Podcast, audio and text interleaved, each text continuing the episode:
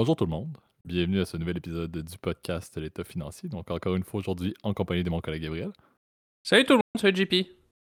Pour ce nouvel épisode, vous allez le voir, là, on le fait d'ailleurs avec un, un enregistrement un peu tardif. là. Gab était, était au niveau professionnel sur un mandat qui lui a pris une bonne partie de la soirée. Je, vais m'assurer que son, équilibre travail-famille, rassurez-vous, chers auditeurs, va reprendre un peu la route. C'est très rare, comme vous le savez, que en général, c'est plus par les longs congés et tout qu'on euh, enregistre plus ou qu'on publie le mardi. Euh, mais hier, c'était pour fin professionnelle. Donc, euh, chapeau à, Gab pour, le mandat et pour sa dédication et pour sa dedication en anglais. Je l'ai traduit de manière très horrible. Mais, effectivement, on publie. Aujourd'hui, vous allez voir un seul sujet unique et on va l'extrapoler un petit peu. C'est un au son de la cloche qu'on vous fait. Euh, pas moyen de passer à côté. Il n'y a même pas besoin de, faire de spoiler. Vous savez exactement euh, de quoi on va parler. On va essayer de vulgariser un sujet qui est extrêmement d'actualité. Autant euh, Gab et moi, dans les, euh, derniers mois, le mentionnions, entre autres depuis le début 2023, là, où on se retrouvait dans une période où euh, les sujets d'actualité significatifs qui avaient des impacts sur les marchés financiers, sur l'économie, étaient, euh, étaient moins fréquents, si on peut dire. C'était toujours un petit peu la même recette. On aurait pu vous parler d'inflation pendant à peu près une vingtaine d'épisodes consécutifs. Je pense que ça ne vous aurait pas nécessairement euh, passionné. On se retrouve présentement avec un sujet qui euh, fait couler beaucoup d'angles, qui affecte énormément les marchés et qui amène également des questionnements. C'est un peu dans, l'axe qu'on veut le faire, le, présenter, le sommariser le plus possible, encore une fois, dans nos propres mots. Euh, quelque chose qui reste quand même très complexe. Donc, on y aller en surface. Si, euh, Gab, tu vas le mentionner, mais n'hésitez pas à ajouter. Euh, tout le monde peut interpréter un peu ce qui s'est produit euh, de, leur manière. Donc, c'est super intéressant de voir également votre point de vue et vos opinions. Mais on va essayer de décortiquer puis d'extrapoler un peu sur, ben, en termes presque un, un, un, un place au débat, mais de dire, bon, mais qu'est-ce que ça nous amène à voir pour les, les prochaines semaines? c'est ce qui est intéressant. C'est un sujet tellement d'actualité qu'on ne parle même pas de mois ou d'années avant de voir possiblement des, des possibles des répercussions ou des impacts euh, qui pourraient être considérables. Donc, on va également aller vers un, vers un place au débat. Euh, je viens de, faire une, euh, une introduction quand même assez exhaustive, mais je te laisse, Gab, faire le disclaimer de début d'épisode qui aujourd'hui est particulièrement et même fois 1000. Je pense que c'est un des disclaimers depuis l'histoire du podcast qui va être le plus important parce qu'on va vous parler de faits, d'opinions, mais on va également vous parler énormément de compagnies listées et d'impact sur les marchés financiers. Ouais, bah évidemment, euh, vous savez, évidemment, euh, quand on, on vous parle de ce qui se passe dans l'actualité de la finance, vous savez qu'évidemment, de ce qu'on va parler, c'est euh, que notre opinion personnelle. Il ne s'agit pas d'une recommandation pour faire telle ou telle chose, un placement par exemple, ou prendre une décision financière. On vous invite toujours à prendre contact avec un expert. Quiconque aussi est autorisé à vous émettre des recommandations. Je pense lui seul ou elle seule sera en mesure de déterminer avec vous si euh, c'est la bonne option euh, pour vous et puis à votre profil d'investisseur. Euh, oui, on en profite en tout cas. C'est pour m'excuser, vraiment désolé hein, pour l'histoire, le petit délai. hein. Vous savez, malheureusement, la vie suit son cours. parfois, on est un peu plus occupé. ça a été le cas là. Vraiment, j'aurais vraiment voulu tourner ça hier, mais bon, malheureusement, quand je voyais qu'il était 23h et que j'avais encore du travail à faire, bon, euh, malheureusement, c'est le travail qui passe d'abord en, en priorité. euh, il faut bien que je ramène de la, la nourriture à la maison, là, donc euh, désolé. Et puis j'espère que, en tout cas, vous en tiendrez rigueur. Et puis j'espère que vous allez apprécier aussi le sujet d'aujourd'hui. Je pense aussi que ce délai aussi de 24 heures a finalement été plutôt utile en fait, parce qu'il y a quand même pas mal d'éléments justement qui se sont passés entre temps. Mhm. je pense qu'on peut lancer le jingle, JP, puis on va directement commencer la discussion. Absolument. Donc, commençons effectivement le sujet unique le au son de la cloche.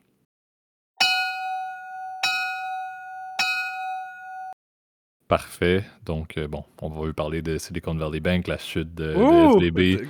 Effectivement, le spoiler n'existait pas. C'est c'est rare. Je peux essayer de mousser des fois dans l'introduction de ce dont on va parler. Je pense que tout le monde pouvait se douter qu'on s'en allait vers ça. C'est le sujet par excellence qui, qui va nous passionner, qui va nous intéresser à vulgariser. là. Euh, donc, la banque, la Silicon Valley Bank, qui est tombée à l'intérieur de 48 heures. C'était vendredi de la semaine passée que la FDIC, euh, qui est bon, l'entité euh, qui, gouverne ou qui bon, va, protéger les dépôts des investisseurs, euh, a été mandatée pour, euh, pour reprendre la banque et pour gérer un petit peu cette, éventuelle liquidation-là. Euh, on veut, je vais commencer un peu avec une introduction rapide de qu'est-ce qui a mené à la chute de cette banque-là. Et, les actifs sous gestion étaient quand même assez élevés au point où c'était une top 20 là, quand même des banques américaines. Euh, donc, je vais détailler un petit peu très brièvement les différentes étapes qui ont amené vers, vers cette chute-là. Puis par la suite, c'est sûr qu'on veut parler un peu plus de bon ben le contexte peut-être des banques régionales américaines. On sait que autant en France, c'est un peu un peu différent, c'est un peu similaire en fait à ce qui se passe au Canada, mais les États-Unis ont un, un système financier qui est très libéral et qui, qui est vraiment axé sur le fait qu'on en riait, je pense, dans un épisode passé, mais on pourrait presque se partir une credit union au Vermont, euh, Gab et moi, avec des amis, si on le désirait et qu'on avait les autorisations américaines. Donc, il y a énormément de banques différentes qui existent. On peut penser aux big banks américaines, mais celles, celles-là sont, sont pas nécessairement les plus considérables, ben, restent les plus considérables, pardon, mais sont, ne sont pas celles qui ont l'ensemble des actifs sous gestion. Et SVB était un excellent exemple d'une banque qui était majeure et qui, ben, la tombée en dans deux jours a des ramifications assez considérables sur l'ensemble du système financier américain, mais également mondial. Euh, donc, c'est un peu ça qu'on veut parler. Donc, où est-ce qu'on situe le contexte des bank runs, le contexte des, euh, des banques régionales, entre autres aux États-Unis, et ben, où est-ce qu'on situe, qu'est-ce qui se passe, parce que c'est sûr que euh, ce qui a entraîné tout ça n'est pas appelé à changer de sitôt. Donc, pour vous faire ça rapidement, SVB, donc banque qui était reconnue aux États-Unis comme étant la banque, et la Silicon Valley Bank, le nom le dit plutôt bien, mais une banque très corrélée avec des clients qui étaient dans le monde des startups américaines, entre autres dans le, monde des techs.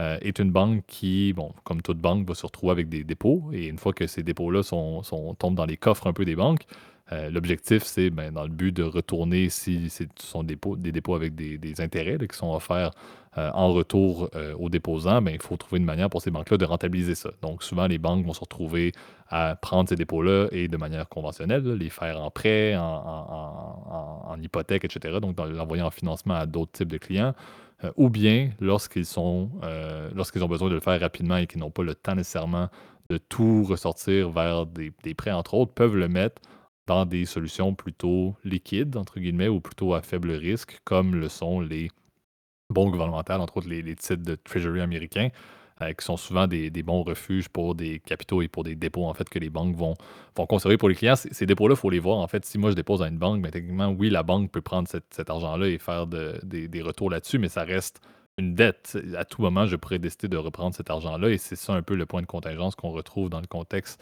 d'SVB. C'est une banque qui a malheureusement, si on peut dire maintenant, investi beaucoup au niveau des US Government Bonds, des Treasury Bonds. Euh, lorsque les taux étaient très bas. Donc, ces, instruments-là avaient des, opportunités de rendement qui étaient plutôt intéressants pour cette banque-là, euh, justement pour gérer ses liquidités.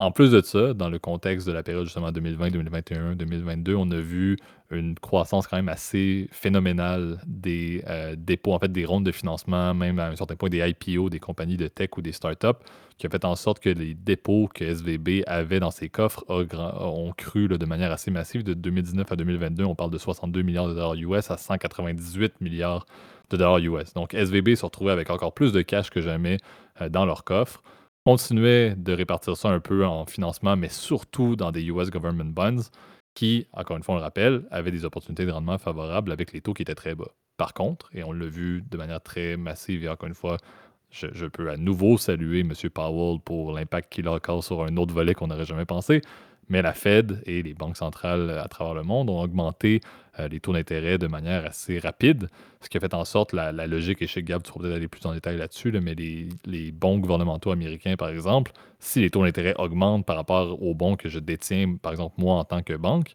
ben, la valeur, le rendement potentiel va être moins intéressant parce que si moi j'ai un bon qui donne un rendement de 1%, mais que les taux augmentent et que je peux sur le marché me procurer un nouveau bon qui est maintenant à 3%, par exemple, à cause de la hausse des taux directeurs, ben, mon bon à moi, dans mes coffres, à 1% n'est plus aussi intéressant, ne vaut plus autant sur le marché que les nouveaux bons émis qui sont à 3% Donc la hausse des taux d'intérêt a fait en sorte que SVB se retrouvait soudainement avec une quantité fulgurante et massive en milliards de dollars investis dans les euh, bons gouvernementaux américains, dans les treasury stocks, et se retrouvait soudainement à voir avec la hausse des taux, ben, la, la valeur de ces bons-là perdre considérablement. Et c'est là où, qu'est-ce qui se produit?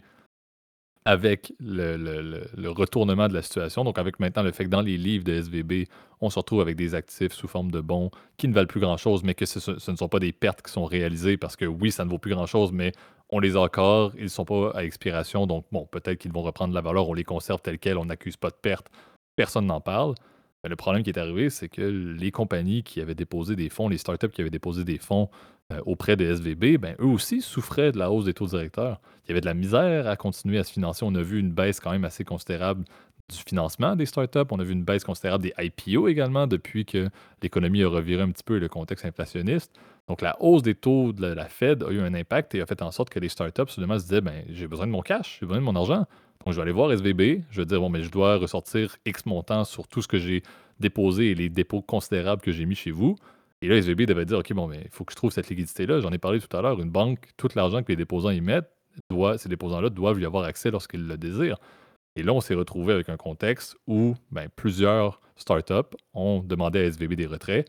SVB se retrouvait un petit peu dans un, dans un, euh, dans un cash crunch, donc on n'avait pas nécessairement l'ensemble des liquidités euh, disponibles facilement pour rembourser ou pour du moins offrir les, sorties de fonds euh, aux déposants, aux clients commerciaux, aux startups. Et là, ça a commencé à faire du bruit.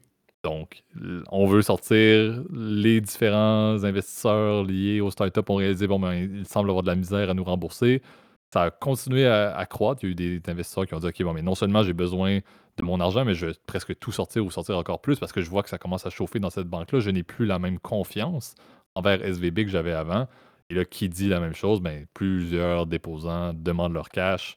Ils n'ont plus le choix, ils ne peuvent plus faire grand-chose. SVB se retrouve à dire, bon, mais OK, j'ai plus de liquidité à portée de main à, utiliser. Qu'est-ce que je vais devoir faire? Mais je vais devoir aller dans mes US Government Bonds, dans mes Treasury, dans mes treasury Bonds euh, américains. Je vais devoir les vendre. Et comme je vous l'ai dit tout à l'heure, le contexte était que ça valait plus grand-chose. Ça avait perdu énormément d'argent. Il y avait des pertes non réalisées significatives chez SVB, mais il n'y avait pas le choix. Ça prenait de l'argent, ça prenait de l'argent. Ils ont vendu, ils ont vendu à perte. Et à un certain point, ben là, ça commence à chauffer. Et on arrive avec la bank run. Et je sais que Gab, tu peux embarquer là-dessus, mais le phénomène amplificateur, et c'est peut-être le constat de voir, c'est oui, SVB avait un contexte qui était plutôt difficile, rester une banque régionale, avait peut-être fait des décisions euh, d'investissement pour la gestion de leur liquidité dans des US government bonds qui n'étaient pas forcément bonnes. Par contre, qu'est-ce qui l'a fait planter? C'est la bank run, c'est l'inquiétude des déposants, c'est l'inquiétude des clients qui a fait en sorte que cette banque-là tombe parce que leur balance sheet n'était pas beau, mais sans sortie, sans demande massive de sortie de cash, on n'en serait pas arrivé là, à mon avis. Ouais, bah c'est euh, exactement ce que tu as, tout à fait raison. En fait, le, le point central, en fait, du, euh, donc, euh, ce qu'on appellerait le. Je me souviens d'ailleurs, ça, ça me rappelle, petite anecdote, là, les, quand on avait des cours, je sais pas si tu te souviens de ça, JP, là, mais on, on avait eu ce fameux cours, on essayait de définir c'est quoi le problème central parmi tout un tas de problèmes. Là. Mmh et le problème central, en réalité, c'est principal, c'est l'histoire de la bank run, parce qu'effectivement, cette situation-là ne se serait pas arrivée s'il n'y avait pas eu cette euh, sortie de fonds massive. Et on, et on se rend compte qu'effectivement, notre système qui est basé sur la confiance, en fiduciaire, la fiduciare en latin, euh, qui veut dire effectivement qu'on se base effectivement sur la confiance, et eh ben, il n'est il est pas, il est, pas parfait. On, je dois t'avouer, il y a même trois semaines, on ne pensait pas qu'on allait avoir une semaine aussi euh, tendue sur les marchés et puis sur même dans l'actualité financière, comme quoi, euh, tu vois, les choses changent en une semaine. il faut quand même rester positif parce que bon, ça sert à rien de, de s'énerver. Mais euh, ce qui est intéressant, c'est ça, c'est qu'on se dit que notre système, il est fragile. Il a des, euh, oui, il y a des verrous de sécurité qui existent, mais ces verrous ne sont pas parfaits.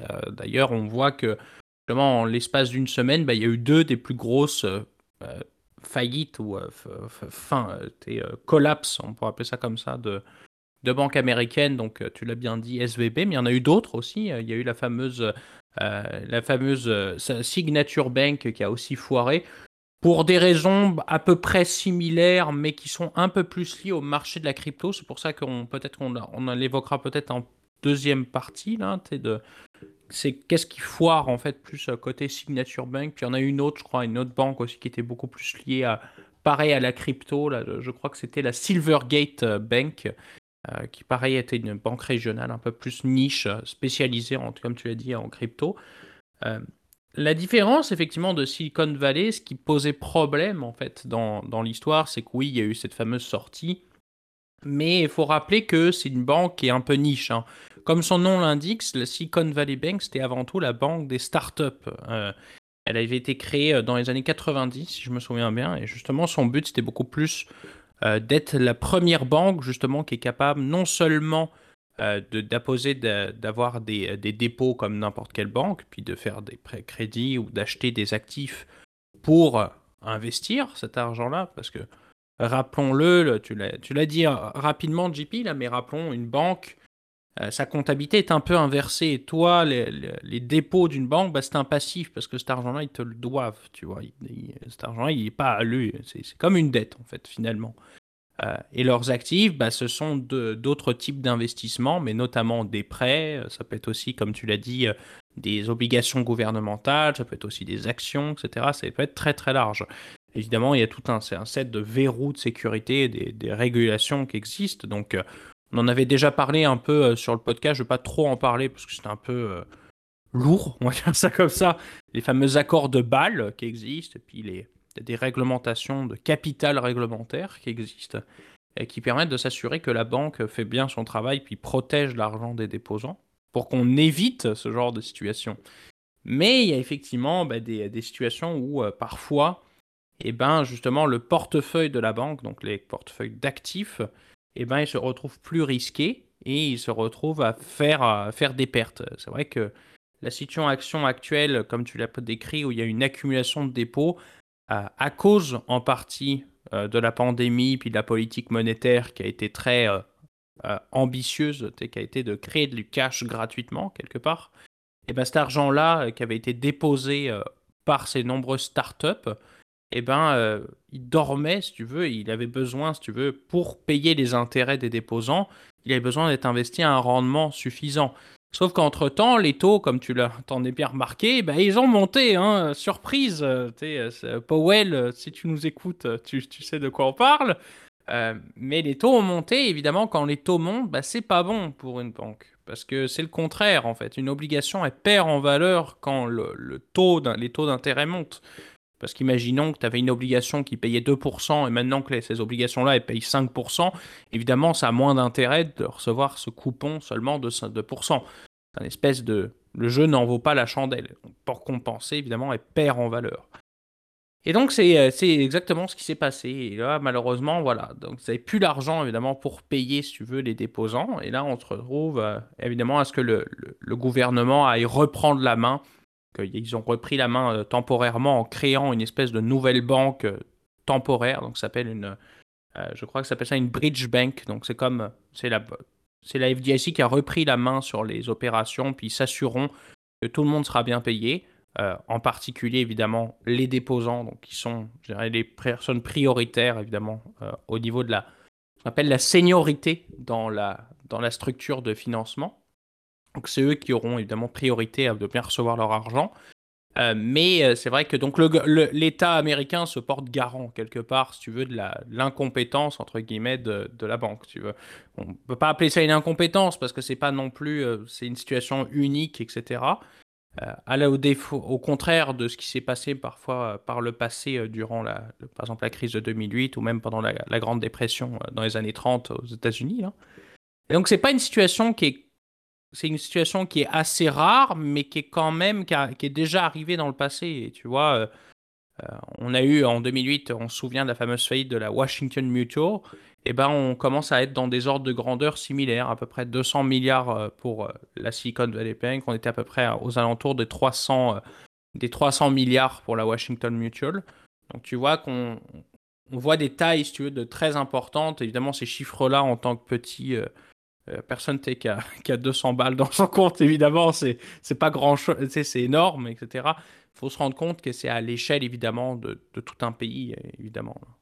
Exact. Puis, je pense que le point qui est intéressant à soulever, on, en a parlé de la FDIC, cette entité-là, il y en a beaucoup euh, dans l'ensemble des, systèmes financiers euh, nord-américains ou des pays développés également. Il y a des limitations en termes de ce qui peut être remboursé. C'est là un peu qui a amené beaucoup de stress au début lorsque vendredi est arrivé et que justement la, la, SVB est, tombée, c'est que ben, il y avait beaucoup de déposants qui n'allaient pas récupérer. Il y avait beaucoup de startups, beaucoup de compagnies, même dans le monde des techs. On parlait de Roku qui avait près de 25% de leur liquidité qui était entretenue chez SVB. Donc, c'était pas non plus juste des petites compagnies, des petites startups. Il y avait quand même des grosses compagnies dans le monde de la tech et dans le monde également des, soins, euh, des soins de santé qui allaient perdre beaucoup parce que ben, les dépôts qu'ils avaient allaient au-delà des limites que la FDIC est en mesure de payer. Donc, même si la FDIC reçoit énormément euh, d'argent des banques, justement, pour la protection des déposants, ça reste que c'est pas 100% de chaque dollar déposé qui va être remboursé. Et c'était vraiment là le risque.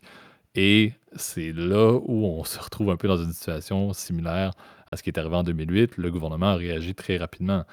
On a eu Biden qui est sorti, même la, Banque centrale Powell qui est sortie également. Il y avait Janet Yellen également qui est sortie au niveau du Trésor.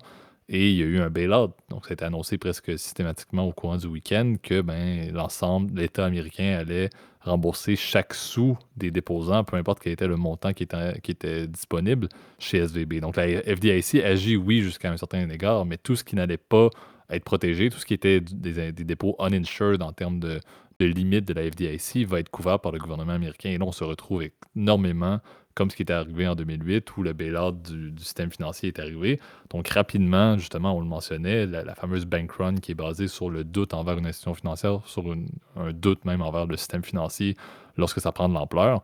Ben, ça on a essayé de colmater ça très, très, très rapidement au niveau du gouvernement et au niveau de la Banque centrale américaine en disant, OK, chaque sou va être remboursé. Donc, ne vous inquiétez pas, on est là pour backer le système s'il y a besoin, on passe à autre chose et on essaie de vivre avec. Parce que, comme on l'a dit, le pire ennemi, c'est nous-mêmes. Le pire ennemi, c'est nous-mêmes en tant que déposants. Si on décide de tous ensemble vouloir ressortir l'argent du système financier, on cause des problèmes de liquidité. Et c'est le système financier n'est pas fait pour avoir seulement des, retraits. Il faut qu'il y ait des retraits et des dépôts. Et il faut que les, les banques, tu l'as dit, les accords de balle, les, le, funding des banques, les liquidités des banques sont beaucoup mieux maintenant que ce que ce l'était en, 2008-2009. Il y a eu énormément de changements. Mais ça reste que s'il y a 50 des investisseurs qui décident, des déposants qui décident de sortir, c'est le trouble pour le peu n'importe quelle banque à travers le monde. Donc, il faut vraiment maintenir, et là, certains diront, bon, je me prends un peu pour, pour Joe Biden ou pour Janet Yellen, mais il faut maintenir la confiance parce que théoriquement, il n'y a rien qui a changé entre vendredi et maintenant en termes du système financier mondial et du système financier du pays où vous résidez. C'est pas parce que SVB a fait des décisions d'investissement des dépôts qui n'étaient peut-être pas judicieuses maintenant dans le contexte actuel des taux d'intérêt euh, et avec le fait qu'ils avaient énormément de bons du trésor américain, qui fait en sorte que ben, c'est le cas partout. Donc, faut pas nécessairement s'inquiéter. Moi, ma vision, c'est qu'il n'y a pas grand-chose qui a changé dans un système financier comme celui américain, avec l'ensemble des banques régionales, avec le fait, comme on disait en blague, qu'on pourrait littéralement se partir d'une credit union ce soir si on le voulait c'est un, il y a tellement, il une bonne réglementation, mais c'est tellement quand même dérégulé aux États-Unis que ce n'est pas forcément surprenant qu'on se retrouve dans ce genre de situation-là. Donc moi, je reste quelqu'un, et c'est là où on tombe un peu dans l'opinion, je reste quelqu'un qui croit beaucoup au fait que oui, ça peut arriver, mais il ne faut pas que ça ait nécessairement des ripple effects sur le fait que chacun, dans nos chaumières, on se retrouve avec un doute soudainement sur le fait que notre argent n'est pas en sécurité dans la banque où on le dépose. C'est pas le cas du tout. C'est pas parce qu'on travaille en finance forcément qu'on a une opinion plus favorable, à mon avis techniquement, il n'y a rien qui a changé. SVB, c'était pas super leur truc. Le CEO, vous l'avez peut-être vu également, a vendu le jeudi près de, je sais pas, je pense que c'est 50% de ses, de ses stocks actions qu'il y avait dans, la banque juste avant que ça tombe le lendemain. Donc, il y avait un peu de, désolé du terme, il y avait un peu de magouille qui se faisait également au niveau de, la haute direction de SVB.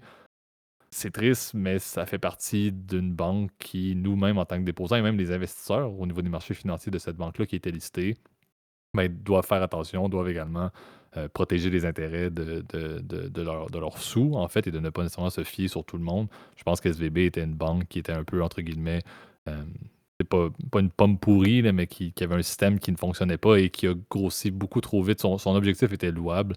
Le fait d'être la banque des startups, le fait d'être la banque de la Silicon Valley, c'était tout à fait conséquent et ça a très bien fonctionné. Par contre, ils n'ont jamais été prêts, ils n'ont jamais fait de démarche dans le but de de prendre action sur le fait que l'augmentation des dépôts, ce n'était pas un cadeau. Le fait qu'on a plus de, sous dans les, dans les coffres et d'assets sous gestion, c'est pas un cadeau si on ne le fait pas adéquatement, si on ne le gère pas adéquatement. Et c'est ça qui est arrivé chez SVB. Je pense qu'il se sont, euh, il y a eu beaucoup de complaisance dans le fait qu'il y avait beaucoup plus et que cette banque-là était soudainement un top 20 justement américain. Euh, mais en réalité, les décisions n'ont pas été prises adéquatement parce que leur concret était soit on investit dans des, dans des bons du Trésor américain, ou bien on fait des prêts commerciaux à nos clients qui sont des compagnies à risque. leur clientèle pour faire les prêts, c'était des compagnies, des startups qui n'avaient pas nécessairement de garantie de revenus. Donc, les deux solutions pour, pour SVB n'étaient pas parfaites. Et c'est là où la répartition des dépôts n'a pas été favorable. Je ne dis pas qu'il y avait des, il y a peut-être des erreurs qui ont été faites chez SVB, certes, mais je pense que leur position, leur option A du financement, leur option B de mettre ça dans des bons, les deux présentement n'étaient pas bonnes et ils doivent malheureusement vivre avec les conséquences maintenant. Les déposants, comme on l'a dit, vont reprendre leurs sous, ce qui est une très bonne nouvelle parce que c'est la base, encore une fois. Tant mieux si le gouvernement américain est prêt à, faire la démarche d'être le backbone du système financier, d'être le gendarme du système financier. C'est rassurant pour l'ensemble des pays comme le Canada, comme la France, etc. Parce que si les États-Unis font la démarche de colmater ça, on s'en porte tous mieux. Euh, mais officiellement, moi, je trouve que c'est littéralement un événement qui devrait être vu comme étant très micro, très axé sur bon, un défaut qui est arrivé, mais la stabilité financière, la diversification des autres banques et surtout des grandes banques américaines, des grandes banques françaises et des grandes banques canadiennes n'a pas changé. Ça ne va pas mal pour autant. Donc, c'est là où j'ai beaucoup j'ai hâte de voir ce qui va se passer dans les prochains jours. Tu l'as dit, Gab, notre délai de publication est plutôt bien parce que ça change tellement d'une journée à l'autre. On le voit également dans la performance des indices. Il y a beaucoup d'incertitudes et c'est un peu le, pain et le beurre de ce qui se passe au niveau des marchés. C'est qu'est-ce qu'on fait de cette incertitude-là et qu'est-ce qui se passe pour qu'on retrouve peut-être un, contexte où le VIX va arrêter d'avoir des, des hausses comme on peut le voir présentement. Tu, sais, dès que tu vois commence à voir le VIX qui dépasse 30, tu sais que ça va mal. Tu, sais que ça va mal. Tu, sais, tu sais que ça va mal, mais tu sais que c'est possiblement juste parce qu'on est tous en train de s'inquiéter et peut-être que c'est pour rien. C'est ça la beauté du VIX, c'est que c'est pas nécessairement fondé sur du concret. C'est un peu la, ma vision de la situation, c'est un peu ça. Ben, rappelons que ce dernier, il est basé sur la peur implicite basée euh, effectivement sur les, euh, les fameuses, la volatilité des options, parce que c'est un, un marché dérivé en fait sur ce que les gens sont prêts à parier sur le court terme, en fait, sur comment les marchés vont bouger. Donc c'est quand même un bon indicateur, mais euh, c'est vrai que le, problème côté américain, tu en as, as, parlé rapidement, là, mais c'est le, le fait qu'effectivement, tu as beaucoup plus de petites banques et de banques régionales aussi qui, euh, qui fait que l'armature du système financier est un peu plus... Euh, un peu plus instable en fait que ce qu'on a l'habitude. Par exemple, tu l'as mentionné au Canada. Bah, au Canada, c'est facile. On a on a, on a cinq grandes banques et on a, euh, on a de, plus petites banques mais qui restent très majeures. Euh, tu peux les nommer, là, mais euh, la, Banque Royale, la Banque de Montréal, la Banque TD, la, la, Banque CIBC, la Banque Scotia, c'est les plus grosses, mais à côté, bon, bah, il y a Desjardins, la Banque Nationale, il y, a quand même la Banque Laurentienne aussi, s'il en reste, qui, qui sont toujours clients là-bas, là, mais qui sont quand même des très grosses, euh, qui sont des très très grosses banques là, tu vois. Donc euh, euh, elles sont très fiables parce qu'effectivement elles ont une très grande ancienneté aussi dans l'industrie. Je pense qu'elles ont une relation aussi privilégiée avec le régulateur. même chose côté français, hein. des banques françaises, il n'y en a pas énormément. La BNP Paribas, la Société Générale, le Crédit Agricole, les banques populaires, etc. Enfin, tu vois, elles sont. C'est des très grands groupes, ce qui fait qu'effectivement, elles sont un peu, elles ont même cette fameuse classification de too big to fail, hein, parce que ces dernières, elles peuvent mhm. pas, euh, il faut, éviter qu'elles tombent, parce que là, pour le coup, c'est la spirale infernale, et puis là, pour le coup, c'est vraiment une spirale infernale. Silicon Valley Bank, ça reste effectivement cantonné dans cette fameuse industrie de niche, euh, tu l'as dit, des startups. D'ailleurs, rappelons, hein, parce que pourquoi les startups? Ben, Tout simplement, eh ben euh, c'est une banque de niche, effectivement. Puis les gens avaient un, un compte chez eux, en fait, non seulement, effectivement, parce que c'était euh, effectivement un. Comme euh, ils, avaient, ils voulaient réellement offrir des comptes, je pense, abordables en termes de frais à, des petites entreprises, justement, des startups. mais aussi, c'est ça, ils avaient des services de prêt, finalement, pour ces entreprises-là, qui sont, pour le coup, assez rares. rappelons quand même que c'est pas non plus, c'est pas tout le monde qui pouvait avoir un prêt là-bas. C'est sûr, si t'as pas de revenus, évidemment, la banque ne va pas te prêter des sous parce qu'ils sont quand même tenus à des règles évidemment de, prêt qui sont très strictes. Euh, surtout que souvent, quand tu es une petite entreprise en démarrage, bah, tu n'as pas de revenus, ce qui fait que, et tu n'as pas de marge, ce qui fait que souvent la banque va même pas regarder ton dossier. Donc, euh, ils avaient quand même lancé même un espèce de service, je crois, de, de, espèce de venture, euh, venture band. Donc, ils avaient même lancé des, pour une partie de leurs actifs dans, des prêts un petit peu plus risqués, mais ça restait évidemment très, limité. Et donc malheureusement, c'est vrai qu'ils se sont retrouvés bah, à défaut en fait à, cause des règles qui sont imposées un peu par, les, le régulateur, qui est quand même d'avoir une certaine quantité en, en, instruments du trésor, et ben à, à, malheureusement être pris à leur propre piège en fait. Donc c'est un peu l'exemple de ce genre de compagnie qui a grandi trop vite, qui a mal su gérer sa croissance, tu vois. Ils ont, mhm. euh, souvent, on a tendance à dire, bon, il y a des fois, il y a des entreprises qui sont juste mal gérées, mais eux, c'est malheureusement, c'est pas de chance, tu vois. C'est ça que je trouve un peu triste dans ce, ce scénario-là. En fait, sont, ils ont été victimes de leur propre succès, en fait. C'est un peu, euh, c'est un peu triste, en fait, le constat. Et euh, beaucoup de gens avaient un compte chez eux justement aussi pour le côté réseautage, le fait de pouvoir accéder justement à tout un écosystème de venture capital, des relations aussi privilégiées avec des, des venture capitalistes, genre par exemple Peter Thiel, euh, Sequoia, etc., là, qui sont les, les grands noms du, du VC. Et ben, euh, évidemment, ça a fait plouf à ce moment-là. Et puis, je pense que d'ailleurs, ce qui a provoqué le bank crunch, je crois même que c'était Peter Thiel lui-même qui avait dit sortez vos sous de là-bas. Mhm. Et donc, du coup, tu sais, quand t'as le, le, gourou du WC qui dit allez-vous-en, ça veut dire que c'est pas bon signe. C'est c'est comme, euh, comme Elon Musk, et quand il écrit un tweet sur le Dogecoin, bah, c'est tout le monde maintenant se met à, à acheter le, token parce qu'il y a une tête de chien dessus. Là. Donc c'est un, peu le, un peu le même scénario, mais la, différence, c'est qu'évidemment, ça, ça a des conséquences terribles, évidemment, dans l'écosystème. Parce que, et là, je vais, terminer là-dessus, et puis je te laisserai, JP, peut-être si tu as d'autres idées ou peut-être d'autres euh, interventions à faire. Mais euh, le, problème majeur dans l'écosystème du VC, c'est qu'effectivement l'argent est très important, euh, oui, bah, comme n'importe quelle entreprise, mais l'argent est particulièrement important, surtout dans les premières phases du développement de ton entreprise. Comme tu ne génères pas de revenus et encore moins de bénéfices, bah, tu vis de l'argent en fait de tes, de tes investisseurs qui ont investi dans des stocks. Donc tu vis sur cette espèce de run rate, comme on appelle, pendant plusieurs mois, le temps de générer que ton business fait de l'argent, en fait, génère des revenus et des marges. Donc, euh, tu n'as pas le choix, en fait, de vivre avec cet argent-là. Et si tu le perds, bon, bah, tout bad. Et là, tu es vraiment, pour le coup, euh, dans, un, dans une très grosse galère. Donc, euh, c'est un peu particulier comme écosystème et c'est ce qui fait aussi l'originalité, évidemment, de ce dossier-là. je pense qu'après, on pourra parler, évidemment, de ce qui s'est passé côté crypto, là, parce que c'est vrai que c'est aussi l'autre L'autre problème de l'autre côté avec cette euh, autre banque, là, la fameuse signature, mais c'est le, c'est un peu la combinaison des deux qui a fait aussi que là, de l'autre côté, ça a foiré. Donc, euh, c'est inquiétant.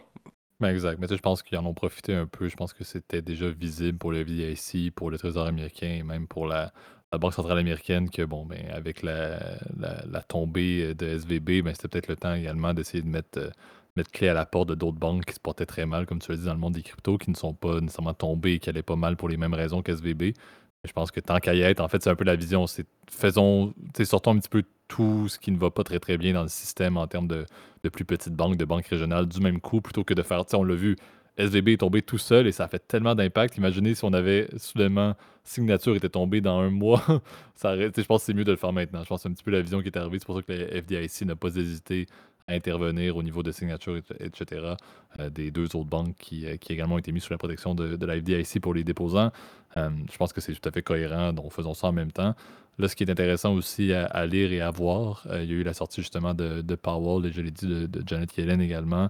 La, la, Banque centrale américaine n'est pas appelée à réduire ses taux d'intérêt de sitôt. Et on sait que, comme on l'a dit, les fameux bons gouvernementaux qui ont été achetés en masse par, les, par les banques, entre autres, euh, à l'époque, lorsque les taux étaient très bas, ben, ils vont rester encore une fois sur des pertes non réalisées.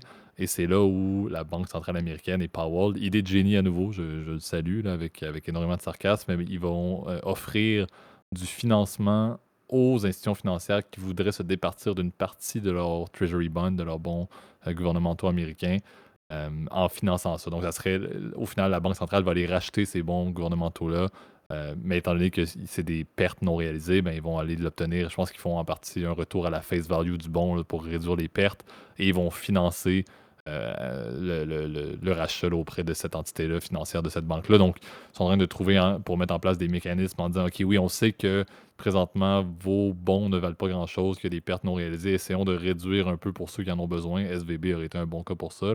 Essayons d'agir dans le but de réduire votre bassin de pertes non réalisées sur ces bons-là on va se porter, nous, Banque centrale américaine, en tant que garant, en tant que.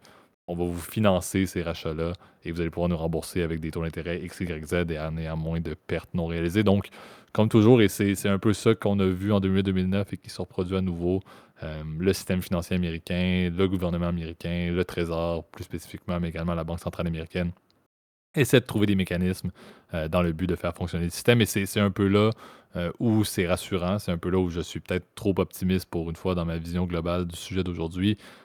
Mais tu ça a été rapide la réaction du gouvernement, américain, ça a été rapide la réaction de la Banque centrale.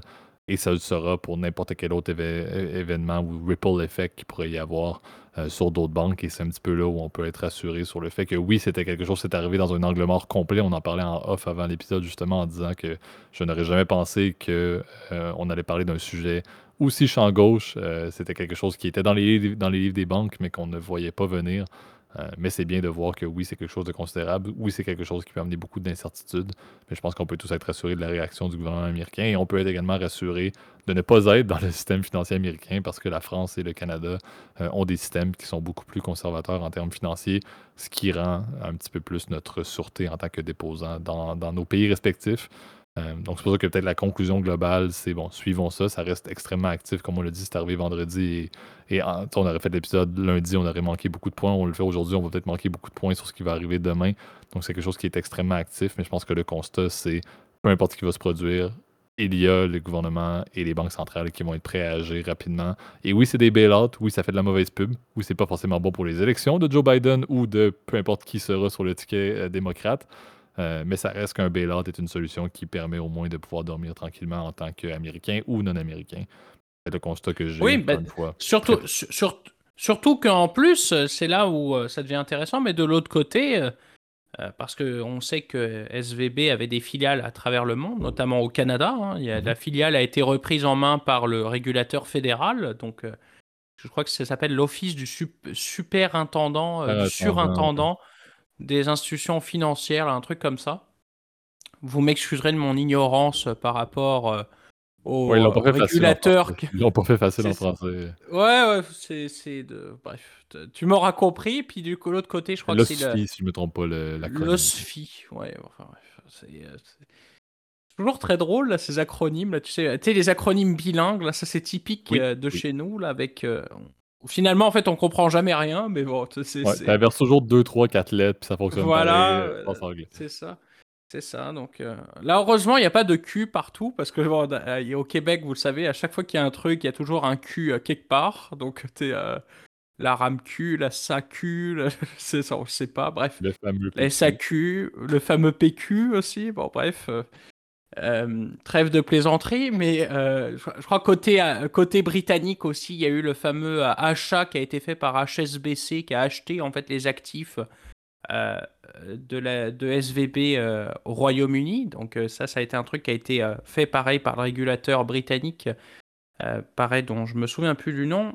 Encore une fois, vous m'excuserez mais tu as quand même l'ensemble des gouvernements en fait qui sont là un peu pour sauver, euh, pardon de, l'expression, mais les fesses du, euh, de, cette banque a foiré. Donc tu te rends compte que les effets euh, peuvent être boule de neige et ça a été le cas par exemple pour la fameuse signature bank parce qu'en fait, elle pour revenir un peu rapidement, parce qu'on va en parler un peu moins parce que quand même l'impact est un peu plus, un peu moins significatif, même si on parle de quand même 100 milliards, mais bon.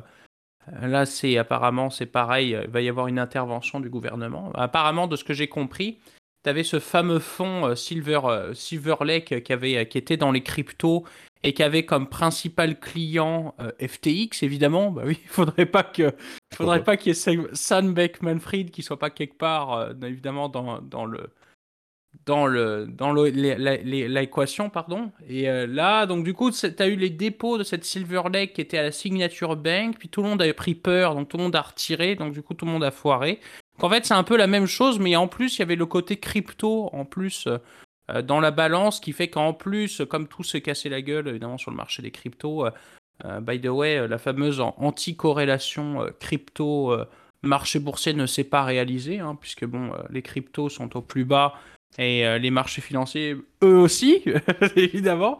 Euh, donc on a eu euh, deux, deux, semaines très compliquées. Bon, puis les, marchés au niveau euh, des marchés financiers, vous l'avez bien vu dans vos portefeuilles à la maison, c'est pas beau à voir. C'est peut-être un, un, début d'année même assez catastrophique, hein, puisque tu, le sais, là, par exemple au niveau du Dow Jones, là, et moi je fais mon, mon, mon, vieux lot américain, on est passé de 34 000 points à 32 000 points depuis le début de l'année, donc ça marche pas. Évidemment, c'est c'est compliqué. Et puis au niveau, euh, au niveau des autres places boursières européennes, on, on, voit des tendances assez similaires. Là. On voit que les marchés sont en recul de manière euh, significative. Donc euh, c'est c'est inquiétant. Puis c'est vrai que cette fameuse corrélation aussi qui était censée se faire, en fait anti-corrélation qui était censée se faire entre les marchés boursiers, donc le stock market et les obligations, bah, n'a pas fonctionné puisque les, taux continuent de monter. Euh, puis les rendements boursiers continuent de baisser. Hein. D'habitude, tu as l'effet inverse sur, sur 30-40 ans euh, de corrélation eh ben, tu avais une corrélation inverse. Donc souvent, tu avais les bons qui étaient là pour protéger ton portefeuille, puis tu avais les stocks qui étaient là pour euh, générer la croissance. Eh ben, ça ne se fait pas. Hein, ça ne se fait plus. Donc, euh, sachez-le, on n'est jamais à l'abri, évidemment, de, de, ce qui se passe dans l'actualité. Et j'ai l'impression qu'aujourd'hui, effectivement, la FIR drive les marchés, que ce soit au niveau des taux d'intérêt, puis au niveau euh, du côté des actions. Donc, il euh, va falloir être euh, s'accrocher, puis j'ai envie de dire, rester patient en, au vu des rendements en ce moment. Exact. Donc, pas facile, pas facile fin de la semaine et début de semaine, mais, mais bon, palpitant en termes de toujours de cas financiers. Je pense que c'est intéressant de, de, les suivre et de regarder qu'est-ce qui va se produire là-dessus. C'est ce qui met un terme à, l'épisode d'aujourd'hui, donc euh, je pense qu'on aura du matériel pour, pour les épisodes à venir. Espérons que, euh, comme je dis, mon positivisme va faire en sorte que collectivement, on ne fera pas, euh, on, va se calmer et les bank runs ne seront pas le cas. Je n'ai pas un contrôle significatif présentement, mais bon, tout de même, je pense que en concluant l'épisode, vous allez particulièrement apprécier maintenant le fait de, faire le retour. Donc, YouTube, comme à l'habitude, qui est notre plateforme phare pour les commentaires. J'espère que vous avez plusieurs points si vous voulez les mettre de manière publique. Euh, allez mettre, euh, mettre vos opinions, votre vision, vos commentaires, comme on l'a dit, vos même vos idées de sujets que vous voudriez qu'on décortique davantage euh, dans la zone de commentaires. Dans la zone de description, vous allez retrouver également l'adresse courriel si vous voulez faire les mêmes choses, mais sur une base plus privée. Donc, n'hésitez pas à nous rejoindre, ça nous fait toujours plaisir de vous lire. Tant qu'à y être, si vous avez apprécié l'épisode, allez mettre un like également. Abonnez-vous à la chaîne, mettez la cloche, ça nous aide énormément pour le référencement. Et sinon, pour la majorité d'entre vous, comme à l'habitude, sur Spotify, Apple Podcasts, Overcast, Deezer, etc. Donc, vous pouvez nous retrouver. Allez mettre un, like ou n'importe quel système de gradation et abonnez-vous à la chaîne également pour le référencement.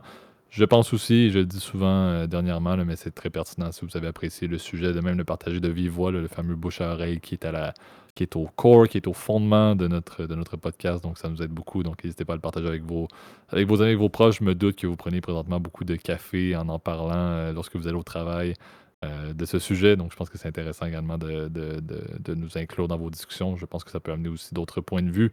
Euh, mais effectivement, n'hésitez pas à le partager. Le bouche à oreille. Merci, merci à nouveau tout le monde et merci Gab pour ta contribution comme à l'habitude et je vous souhaite une belle semaine. Bonne semaine tout le monde. À la prochaine.